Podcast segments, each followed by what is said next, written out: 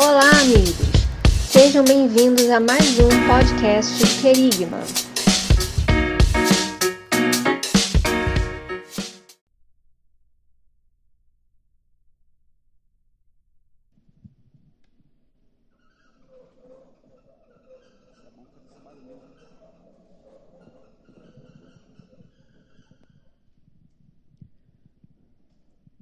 Graças paz, queridos.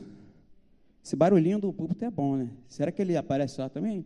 Dá para escutar lá também? Um barulhinho. Não, pode deixar, pode deixar.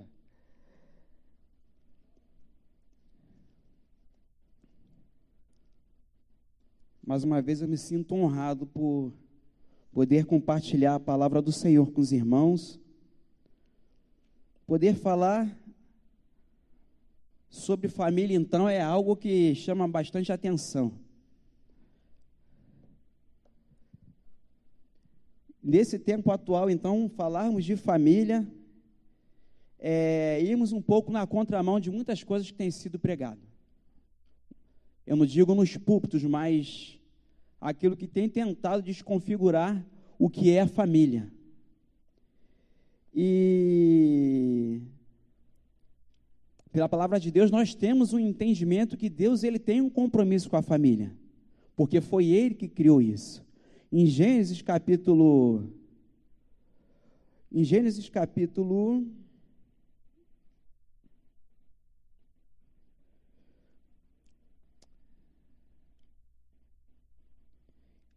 Em Gênesis capítulo 2, versículo 24. Diz assim: Por essa razão o homem deixará o pai e a mãe e se unirá à sua mulher, e eles, e eles se tornarão uma só carne. E o mais interessante é que você vê mais um pouco mais na frente, em Mateus 19, 6, ele fala isso: assim eles já não são dois, mas, mas sim uma só carne, portanto, o que Deus uniu, ninguém separa. O que Deus uniu, a, a adversidade não separa. O que Deus uniu, as ideias, os pensamentos, ninguém separa. Por quê? Porque foi algo criado por Deus. Mas não é, não é, sobre, não é nesse, nesse capítulo e versículo que eu vou pregar hoje. Eu vou estar falando sobre a, a casa que crê no Senhor. A casa que crê. Mas quando a gente lê essa passagem de Gênesis, depois fala de Mateus sobre isso, a gente entende do compromisso que o nosso Deus, Criador dos céus e da terra, ele tem com a família. Então, muitas das vezes a gente escuta ouvir dizer que a família é uma instituição falida, a família tem esses problemas, mas nós temos a certeza que ela não é uma instituição falida, por quê? Porque a perfeição em pessoa, o nosso Deus instituiu a família. Nós cremos assim, nós cremos na palavra de Deus. Nós temos a certeza que Deus ele tem esse compromisso com a família. Bem sabemos também que nesse tempo atual a família tem sido bastante atacada com algumas ideias, com alguns pensamentos e às vezes até, como eu disse antes, tentando desconfigurar a família, a casa, mas temos a certeza que a casa que crê no Senhor Jesus, ela experimenta algo diferente. E é sobre isso que eu queria falar com os irmãos. E eu queria compartilhar o que está em Atos, capítulo 16, a partir do versículo 27. Atos dos Apóstolos, ou para muitos, Atos do Espírito Santo, capítulo 16 a partir do versículo 17, que diz assim: O carcereiro despertou do sono e, vendo abertas as portas da prisão, puxando da espada, ia suicidar-se, pois pensou que os presos tinham fugido. Mas Paulo gritou bem alto: Não faças nenhum mal a si mesmo, estamos todos aqui. Então o carcereiro, tendo pedido uma luz, entrou correndo e trêmulo prostou-se diante de Paulo e Silas. Depois, trazendo-os para fora, disse: Senhor, que devo fazer para que seja salvo? E eles responderam: Creia no Senhor Jesus e você será salvo, você e toda a sua casa. E pregaram a palavra de Deus, e o carcereiro e todos que fizeram parte, ele, parte da casa dele. Naquela mesma hora, na noite, cuidando deles, levou, lavou-lhe as feridas dos açoites, e logo, e logo a seguir, eles, todos os membros deles, foram batizados. Então, levando-os à sua própria casa, deu-lhes de comer, e com todos os seus manifestavam grande alegria por ter crido em Deus. Nós conhecemos bem esse, esse, esse texto, né? E eu queria usar esse texto mesmo como referência, porque nós temos a certeza que essa promessa ela foi direcionada para o carcereiro. Né? É porque muitas das vezes a gente tem uma, ouve uma palavra, uma pregação que fala que é uma promessa para todos, mas como ela se como ela pode ser concluída na nossa vida é de uma forma que eu queria aplicar isso. Mas querendo contextualizar esse texto, eu queria lembrar um pouco de, de algumas coisas anteriores que que Paulo e Silas eles caminhavam naquela cidade e existia uma pessoa, né, uma serva que era, ela estava possessa de alguns espíritos imundos, de um espírito imundo, e quando eles caminhavam, ela falava: Esses são os servos de Deus, esses são os servos de Deus, mas não na, na intenção de engrandecer a Deus. E em algum certo momento, Paulo é. Paulo já, já, se, já se chateou e repreendeu aquele espírito. Só que tinha um problema. Aquele espírito que estava naquela serva, ele dava lucro aos seus senhores, né, os senhores daquela serva. Ou seja, ele era serva deles e ao mesmo tempo serva daquele espírito. E agora aquela fonte de renda daquela cidade, né, uma das fontes, foi realmente repreendida aquela fonte de renda ali. E o que, que aconteceu? Prenderam Paulo, Paulo e Silas, os açoitaram, bateram neles e eles ficaram aprisionados. Isso aqui resumindo, tá? E eles fizeram uma das coisas mais loucas que eu fico pensando, né? Eu estava lendo e pensando sobre isso, né? Muitas das vezes a gente ouve esse sobre Paulo e Silas que depois de apanhar, a gente escuta, né? Depois de apanhar, o que, que eles fizeram? Eles cultuaram. Né? Uma das coisas mais loucas de se ouvir. Depois de, de, de apanhar, de tomar uma coça daquela, eles passaram a cultuar e glorificar o nome de Deus. Homens que tinham realmente um compromisso com Deus.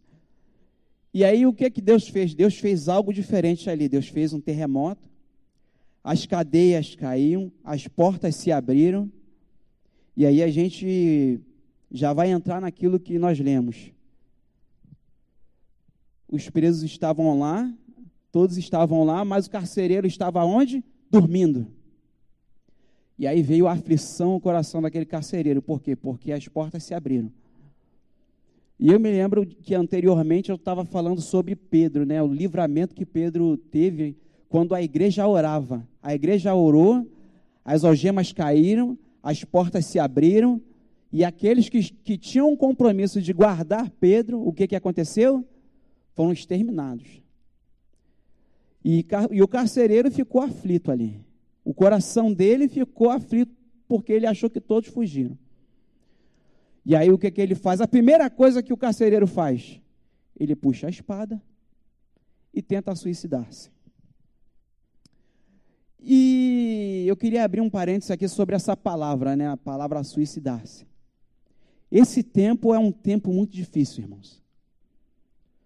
2021 é um período complicado, né? É um período que às vezes a gente se sente sobrecarregado por tantas notícias. Mas glória a Deus, porque nós também temos ouvido notícias de livramentos, notícias de, de, de enfermidades curadas. Mas falando de, de, de uma pessoa que pensou em suicidar no momento da aflição, é algo triste, né? É algo terrível. Em nossa comunidade nós temos algumas notícias sobre isso, que já aconteceu aqui agora há pouco tempo. Ficamos até tristes com, tristes com isso. E a gente fica pensando, né, o que leva uma pessoa a ter isso ao coração, né? O que, que tem acontecido com a humanidade? E aí eu fico pensando naquilo que a gente separou para meditar, que é a casa que crê no Senhor. A casa que busca o Senhor. E fico pensando, né, como estão vivendo e convivendo as famílias nesse tempo de, de, de, de complicações de saúde, nesse tempo em que é, há notícias de óbitos, nesse tempo em que a gente só escuta notícias terríveis. Como é que está o coração dessa casa? Hoje a gente tem, com certeza, a gente crê na ciência, a gente crê nos médicos, mas a nossa casa precisa crer no Senhor Jesus, porque é o que faz a diferença. E eu tenho a certeza que nesse período que nós estamos vivendo, nunca foi tão importante nós alcançarmos essa, esse entendimento e essa comunhão. Em uma das lives que eu tive a oportunidade de participar, eu me lembro que eu falava que tinham pessoas que estavam perdidas dentro de casa e pessoas se acharam dentro de casa. Mas existem outras coisas que também podem tentar nos separar dentro de casa, né? E eu achei interessante de manhã quando o André ele falou algo, algo assim para mim que foi fundamental. Existem coisas nesse tempo que está dividindo, até pensando e tentando dividir a igreja.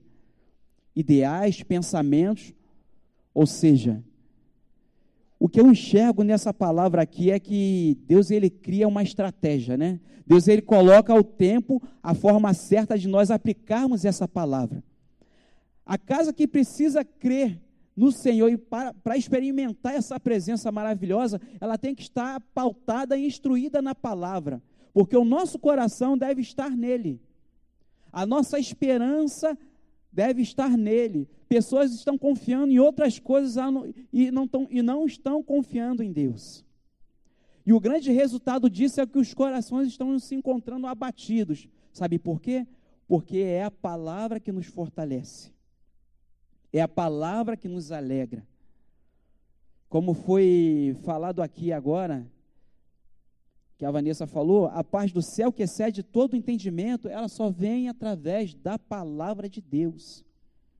A palavra de Deus é aquela que você medita nela de dia e de noite, e aí ela renova a sua força e ela te dá esperança. E quando você tem essa esperança, você carrega essa esperança contigo para dentro do seu lar. E você pode instruir os seus filhos ali. Precisamos ter o nosso coração pautado na palavra e buscar em Deus as estratégias dentro do nosso lar, como nós devemos aplicar essa palavra.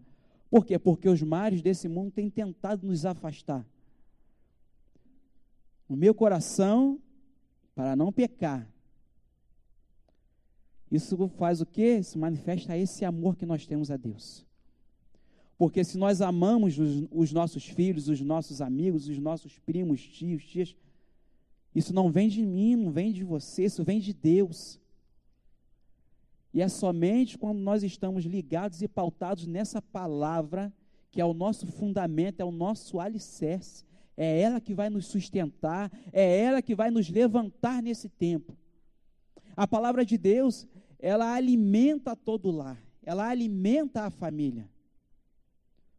São vidas que precisam ser alimentadas, orientadas dentro da instrução da palavra de Deus. Eu fico lembrando, né? Eu estava aqui cantando um louvor. Diga-se de passagem, eu não estava na escala do louvor. Diga-se de passagem, eu não estava na escala do louvor. E aí eu fiquei lembrando aqui eu estava vindo pelo caminho, estava pensando, lembrei daquele filme, né, que eu acho que os irmãos não conhecem, né? Quarto de Guerra, né? Conhece, irmãos? Você conhece aí, irmão? Quarto de Guerra? E eu fiquei pensando, sabe? Algo que eu achei achei maravilhoso, assim, a gente lembra de várias, várias cenas do filme, né? Quando a gente fala do filme, já vem à memória algumas cenas, né? Não vem os flashes aí? E aí eu me lembro daquela, daquela irmã daquela senhora que, que ensinou para aquela, aquela, aquela irmã que estava passando por tribulação no casamento, como ela deveria proceder. E, eu, e houve um momento que a ficha caiu. E ela fez uma coisa de louco, irmão. E às vezes eu fico pensando, será que a gente não deveria também tomar essa atitude? essa coisa que parece coisa de louco mesmo? Você vai lembrar quando eu falar assim, ela gritou no meio da sua sala. Eu não sei se alguém tem medo, né, da palavra, né, velho? Diabo, eu sei que você tentou, eu, tenho que, eu sei que você tentou dominar a minha mente, dominar a minha casa, dominar a minha família. Alguém lembra disso? E ela falou assim: a partir de hoje, foi um posicionamento dela, a partir de hoje, para me lembrar mais ou menos, né? Deus é o Deus da minha casa. Alguém vai lembrar as palavras certas, mas é assim, irmãos. E aí, não satisfeita, ela abriu a porta e falou: e tem mais. Ou seja, foi um posicionamento dela. Ela decidiu que a casa dela ia estar pautada na palavra. E algo interessante é que ela se recolhia para aquele quarto de oração, para aquele quarto ali que foi chamado quarto de guerra, e ela escrevia ali os versículos que o Senhor falava ao coração dela. Ali tinha os pedidos de oração pela casa dela, pelo marido dela, pela filha dela, por ela, para ela mudar o coração dela, e Deus foi agindo por meio da palavra. É a palavra que nos sustenta. É a palavra que deixa nossas casas de pé. E embora a gente não possa enxergar nada que está acontecendo, Deus está agindo por meio da palavra. É para isso que ele nos chamou. A casa que crê, ela tem essa instrução. A instrução na palavra. Por isso nós colocamos ela nas mãos do Senhor. Em Jó capítulo 1, versículo 5, o que que ele fazia? Está aqui, ele falava assim: quando terminava uma rodada de banquete, Jó se levantava de madrugada e oferecia sacrifício em favor a cada um dos seus filhos, para purificá-los. Jó sempre fazia isso porque pensava que um dos filhos poderia ter pecado, ofendendo a Deus em pensamento. Precisamos entregar a nossa casa nas mãos do Senhor. Precisamos ter a nossa, a nossa casa fundamentada na palavra e entregarmos ela nas mãos do Senhor. Jó, independente daquilo que poderia ter acontecido, seus filhos pecaram ou não, ele consagrava ali a sua casa, os seus filhos, a sua família. Ele entendia o chamado que ele tinha sobre a sua casa. E às vezes a gente esquece, a gente olha às vezes para a adversidade. E de repente você está aí pensando, aquela pessoa não se converteu, aquilo não aconteceu. Não desista de orar. Não desista de buscar, não desista de você orar por aquele primo, orar por aquele tio, orar pelo seu marido, pela sua esposa. Porque para crer depende também da sua iniciativa. Você vai orar e, e, e o Senhor vai trabalhar. E o Senhor vai trabalhar naquele coração. No tempo dele, o Senhor vai falar. Eu me lembro de um grande pregador, agora não me recordo um nome, ele falava que ele orava é, todos os dias. Ele falava que orava andando, orava quando estava deitado, orava na rua, e tinha pessoas que ele orava até 50 anos para a conversão daquela pessoa. E tem gente desistindo de orar porque acha que não tem tempo. Precisamos orar por nossa casa, precisamos instruir a nossa casa na palavra, precisamos entregar a nossa família nas mãos de Deus. Uma casa que crê no Senhor, ela perdoa. Uma casa que crê no Senhor, ela perdoa. E aí eu me lembro do filho pródigo. Em Lucas 15, em Lucas 15, a partir do versículo 11, eu não vou ler, mas eu vou lembrar um pouco, né? Vamos lembrar um pouco? Aquele filho, ele estava com o coração naquelas riquezas, ele pediu seu, parte, da, parte da sua herança e ele foi viver as suas vontades. Ele foi fazer aquilo que agradava o seu coração. E ele viveu tudo aquilo que um homem carnal poderia viver. Mas eu creio que aquele pai não esqueceu daquele filho e ele estava orando e intercedendo ali. E aí, falando um pouco de filme, aí eu me lembro de o filme. Falando de filme direto, né? Citando o filme. Isso aí é para dar inspiração, irmão, para quando a gente terminar o culto, a gente até pensar em assistir. Eu me lembro daquele filme A Filha do Pastor. Lembra daquele filme, A Filha do Pastor? Que ela foi criada, né? Cantava muito, né? Cantava tinha uma carreira promissora, mas ela quis experimentar as coisas do mundo. Não foi isso? E aí ela saiu da casa do pai, queria ser uma grande cantora, foi com um grupo de teatro, não é isso? E aí o que que ela e aí ela foi viver aquilo que Deus não tinha planejado para a vida dela, ela foi viver aquilo que ela queria. E aquele pai orava. E às vezes eu penso, as pessoas olham para um cristão, olha para uma pessoa, acha que, que o cristão ele não está passando por aflição, de repente, porque um filho está fora do caminho, porque aquele, aquele parente, aquele marido, aquela esposa, alguém está fora do caminho, ou aquele, aquele parente mais perto, ou aquele mais próximo, você ora por ele, mas ele ainda não está caminhando, mas você está intercedendo, mas Deus sabe quando você ora no secreto. Deus sabe. E aí, quando eu falo de perdão, eu vou chegar nele de novo, eu vou chegar no filho pródigo de novo, mas eu quero voltar nesse filme.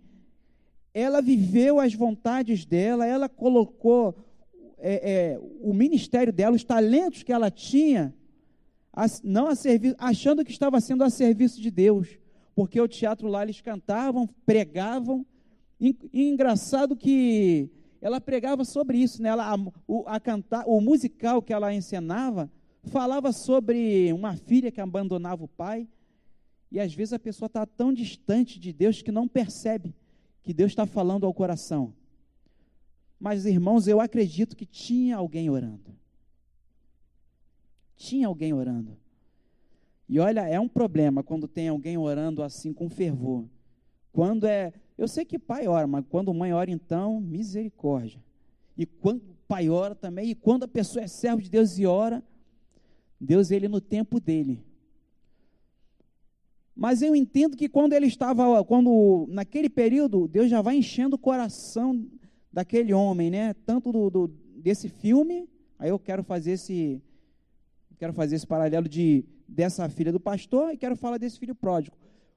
Eu entendo que Deus ele já estava enchendo o coração deles, mas não de acusação, mas estava enchendo de amor. Por quê? Porque eles dependiam de Deus para que aquilo acontecesse. Eles entendiam aquilo. E aí, nós sabemos o final do filme, que ela, que ela vai ser recebida pelo seu pai. Nós não vemos ele apontando o dedo para ela, mas vemos um abraço maravilhoso. E aí, quando eu olho para o filho pródigo, que viveu tudo aquilo que o dinheiro pudesse dar ao mundo, aquilo que o mundo, né, aquilo que o mundo prega que é algo bonito, que é algo maravilhoso. Ele ficou numa condição assim degradante. Eu acredito que ele estava numa condição até mesmo de roupa, porque parece que ele estava até querendo comer até comer as coisas com os porcos, então acredito que ele não estava nem limpo, né? E antes dele falar, o pai dele faz o quê? Recebe com um abraço. E aí tem duas questões. Tem duas questões. Primeiro, eu vejo esse abraço desse pai, sabendo que todo o tempo ele não esqueceu daquele filho, porque tem gente que acha disso, acha isso, né? Aquela pessoa está ali, está vivendo ali, mas como é que pode? Aquele cristão ali, o filho dele ali, como é que pode aquele marido? Mas pensa que você não está ali ligado com Deus, orando, intercedendo. Precisamos em todo tempo ter esse coração que pode perdoar. A casa que crê perdoa. E o segundo ponto é que se ele não abraçasse o filho naquele momento, aquele filho poderia ser o quê? Apedrejado. Porque existia uma lei que se o filho ofendesse o pai, ele podia ser apedrejado. E aquele pai, ele não só abraçou ele, não só abraçou ele, dando o perdão, não só abraçou ele, recebendo ele em casa, mas protegeu o seu filho. A casa que crê, que crê no Senhor Jesus, também tem o perdão. E eu digo isso porque existem pessoas que andam de forma completamente diferente, não caminhando no Evangelho, e nós não podemos tratar com diferença. Mas temos que tratar com amor, mas o amor que o Senhor coloca no nosso coração, e na medida que o Senhor ele vai aumentando esse amor, a gente vai intercedendo. Esse é o verdadeiro amor o amor de Deus. Não é o amor que o mundo prega, é o amor de Deus. O amor que o amor que o Senhor ele nos instrui a ter no nosso coração, que nós temos a ele, né? E a palavra fala sobre isso, amar a Deus sobre todas as coisas e o próximo. Mas amar a Deus, se nós conseguirmos cumprir esse amar a Deus e amar o próximo desse jeito, meu irmão, o nosso coração vai conseguir perdoar o nosso coração vai ser um coração leve. Precisamos encontrar essa cura todos os dias na nossa vida. Porque o perdão ele promove essa cura. Nesse tempo atual de 2021, pessoas convivendo na mesma casa, pessoas que parecem que estão distantes, temos aí aquilo que nos auxilia, que estamos até usando né, para poder estar tá transmitindo o culto, mas que algumas das vezes é o nosso inimigo, que são as redes sociais. Em que em algum tempo um senta para almoçar aqui, outro senta para almoçar ali e outro senta para almoçar ali, e cada um está em uma parte do mundo. De repente alguém está assistindo a política ali e está comendo. De repente alguém está assistindo ali algum comentário de alguma coisa e está comendo. De repente, ou seja, parece que está todo mundo numa sala e ao mesmo tempo estão distantes. E quando tem uma conversa e entra essas coisas, essas questões, começa a discussão. A casa que crê precisa estar pautada, primeiramente na palavra, fundamentada nela, guardada essa palavra no coração. E quando essa palavra ela está no nosso coração, aí sim encontramos perdão nessa casa. Podemos perdoar, podemos verdadeiramente amar podemos falar daquilo que Deus fez, daquilo que Ele fará, daquilo que Ele irá fazer, daquilo que, que Ele é em nossas vidas.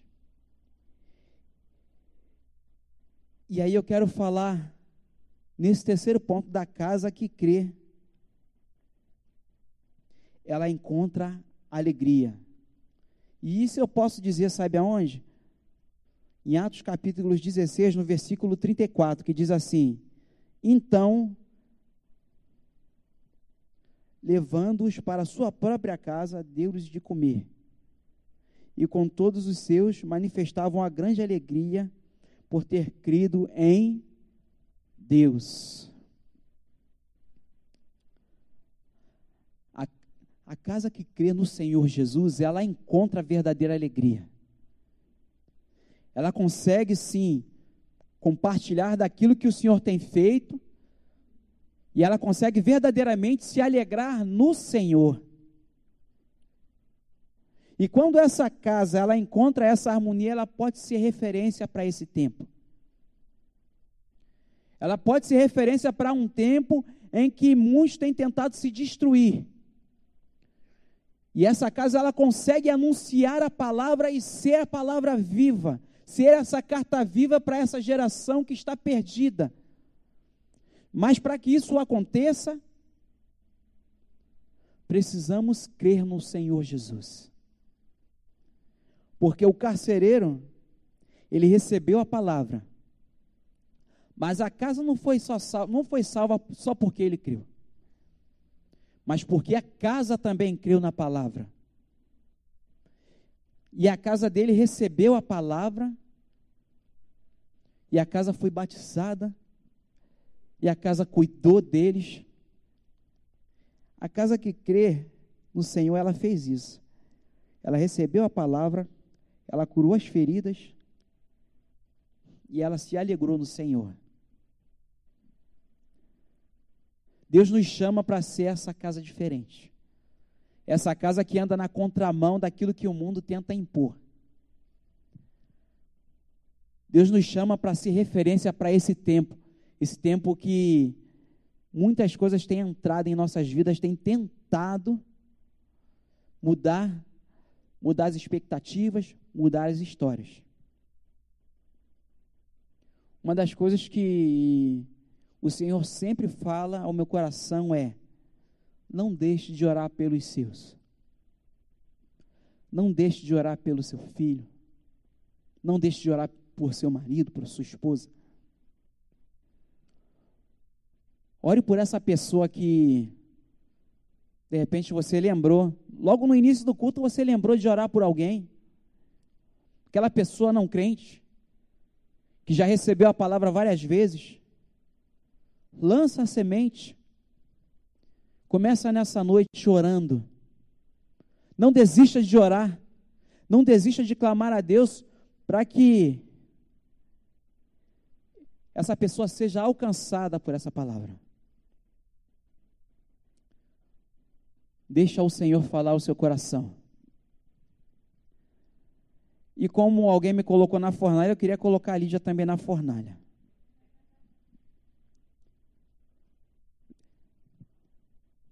Eu tentei, eu tentei ser eh, bem tranquilo, que falaram para mim que eu estou pregando duas horas e meia toda hora. Aí eu tô, então tem que ficar calma, né? Estou brincando, não falaram não. Falaram não, Vanessa, falaram não.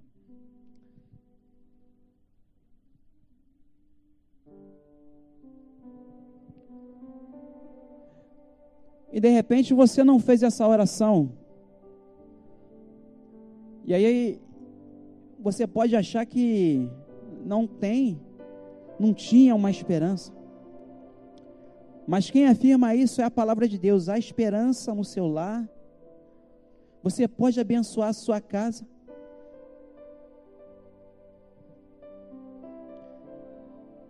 Só um pedacinho dessa canção. Pensa bem nisso. Assim, ó. Deus da família abençoe o meu lar. Você pode cantar isso na sua casa? Deus da família, vem minha casa edificar, faça morada eterna em nossos corações. Deus da família é o Deus do nosso lar. Olha um pedacinho dessa canção. Será que você, de repente, já estava cantando isso? Esqueceu de cantar isso? De falar, Deus da família, abençoe a minha casa, abençoe o meu lar. Eu me lembro que eu já ouvia um debate, né? E uma pessoa perguntou nesse debate, falava, poxa, será que tudo que entra na minha casa, tudo que acontece, eu tenho que orar? Aí tinha, tinha até um, um pastor, tinha até uma pastora que riu e falou: Ué, o que entra na sua casa você tem que orar. O que acontece na sua casa você tem que orar. Tudo a respeito do seu lar você tem que orar.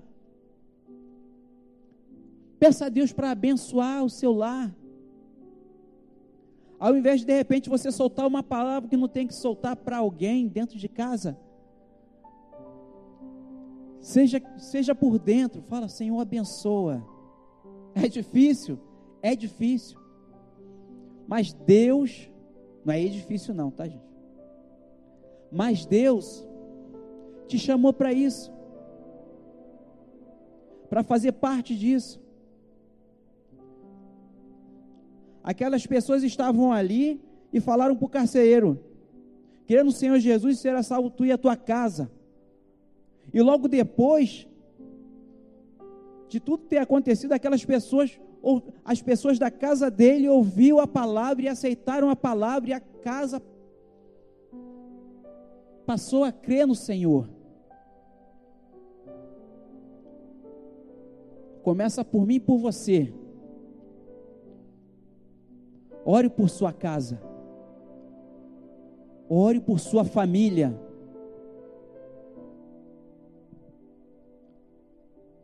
Que seja a sua casa a casa que crê no Senhor Jesus. E se de repente você não está vendo nada acontecer, que seja pela fé. Que no seu coração você fala: Senhor, a minha casa é a casa que crê. Senhor, eu quero que seja a casa que crê em Ti, Senhor. E aí você vai cantar. Deus da família, abençoe o meu lar. Diga isso, diga. Deus da família,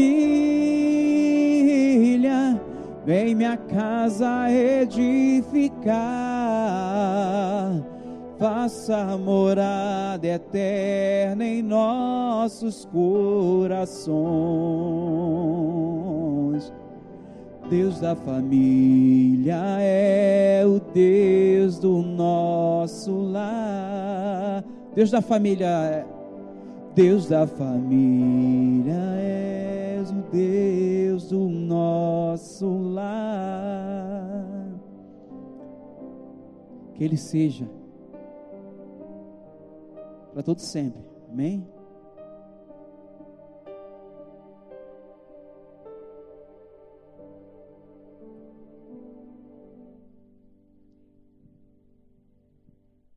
Amém, queridos.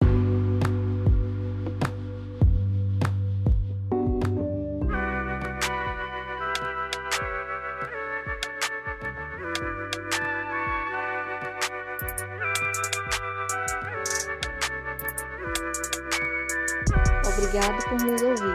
Esperamos que este conteúdo abençoe sua vida.